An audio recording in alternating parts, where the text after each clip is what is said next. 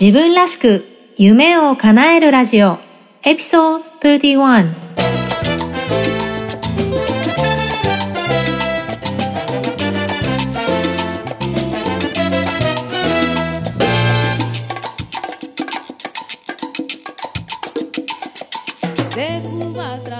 皆さんこんにちは。サンディエゴメイです。この番組は自分の強みを生かして理想の働き方と生活スタイルを実現する素敵な皆さんを応援する番組です。今日もアメリカから南カリフォルニアの青い空を皆さんの心に届けられたらなと思っています。どうぞ最後までお付き合いください。さて本題に入る前にちょっと最近の最新マーケティング事情みたいなことをちょっとマニアックではありますがご紹介できたらなと思ってます。えー、先日また、えー、サンディエゴの某マーケティング協会のセミナーに参加してきまして、えー、最新の情報を仕入れてきました。テーマは SEO だったんですけど、そこで聞いたのが、えー、最近検索をするときにボイス、つまり声を使う人が増えているっていう話だったんですね。皆さん、例えば iPhone をお持ちだったら Siri だとか、あと Alexa とか、要するにスピーカーとか携帯に、えー、話しかけることで、えー、検索をするっていう人が増えてるんですよね。なので、えー、ウェブサイトとかブログも音声の検索に対応するようにどんどん動いてるんですね。で、正直これ、現在の段階ではどんなビジネスにも有効ではないんですけど、例えばレストランとかだと割とみんな音声でこうサクッと検索するっていう傾向になってきてるので、えっ、ー、と、レストランのオーナーさんとかは、そのウェブサイトとかに音声検索の対象になるような施しをしているんだそうです。あともう一つは結構言われてだいぶ時間が経つかもしれないんですけど、携帯ですね。モバイルからの検索っていうのがもう今半分以上になってるっていうことで、レスポンシブと言って、パソコンの画面からではなくて、携帯から見ても、えー、対応しているようなウェブサイトが理想的だし、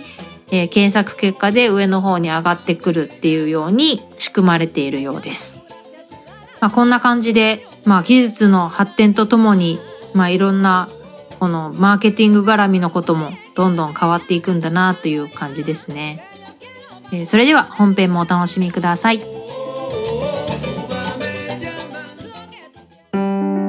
自分らしく夢を叶えるはい。今日はご相談にお答えしたいと思います。ご相談読みますね。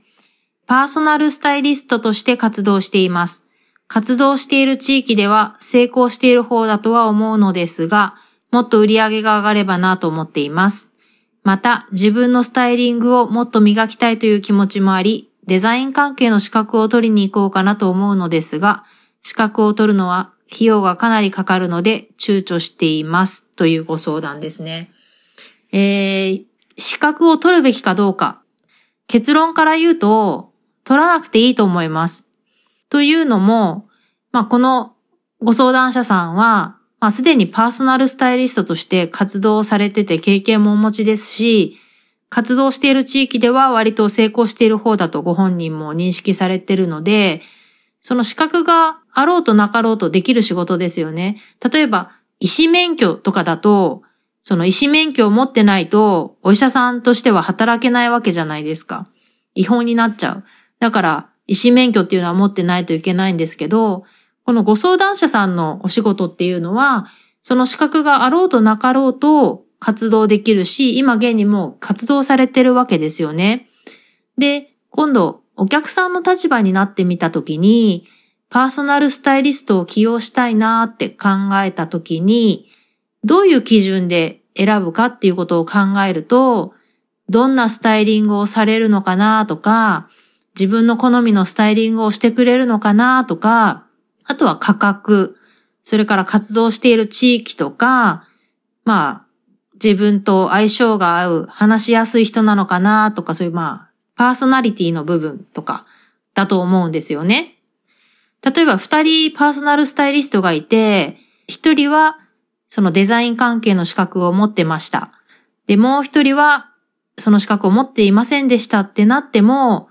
それはそんなに重要じゃないのかなって思うんですよね。で、まあちょっと私の偏見かもしれないんですが、特に女性に多いのが資格を取りたがる人。で、資格を取るのって、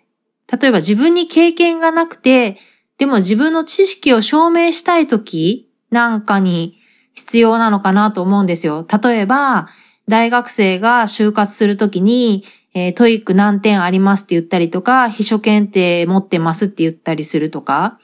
でも例えば私たちみたいにアメリカで働いてる人っていちいち TOEIC 何点とか言わないんですよね。なんでかっていうと、もうアメリカで働いて生活してるっていうその経験というか実績があるので、わざわざその資格を取って数字とかその資格で証明する必要がないわけですよね。あとまあ、会社に勤めてる人の中には、なんかその業界の専門的な資格を取ることで、まあお給料が少し上がるとかいうので、えー、資格を取られる方もいるかと思うんですが、このご相談者さんの場合は、すでに、えー、女性起業家として活躍されてる方なので、誰かにその資格を見せることで、その実力を認めてもらって、お給料を上げてもらうっていうタイプの働き方ではもうないわけですよね。で、自分のスタイリング力をもっと磨きたいっていう気持ちもありっていうことなので、例えばそういう方法だったら、やっぱり自分の経験の中から学ぶ、その実際にスタイリングをいろんな方に、えー、されてみてもっともっと、えー、磨いたりとか、あとは、そうですね、その雑誌を見たりとか、お洋服のお店に足を運んで、まあ、最近のトレンドとかをもうちょっと学んでみたりとか、あとは美術館とか映画とかで、その、美しいものに触れて感性を磨くとか、そういった方法でのスタイリング力を磨くのがいいのかなと思います。で、やっぱりもっと売り上げが上がればなって思ってますっていうことなので、売り上げを上げる方法、集客を増やす方法をどうしたらいいのかなっていうところにもっと費用をかけるのであれば、え費用をかけたりとか、まあ、自分で勉強したりするのもいいのかなと思います。やっぱりなんか資格を取りたいっていうのは、誰かに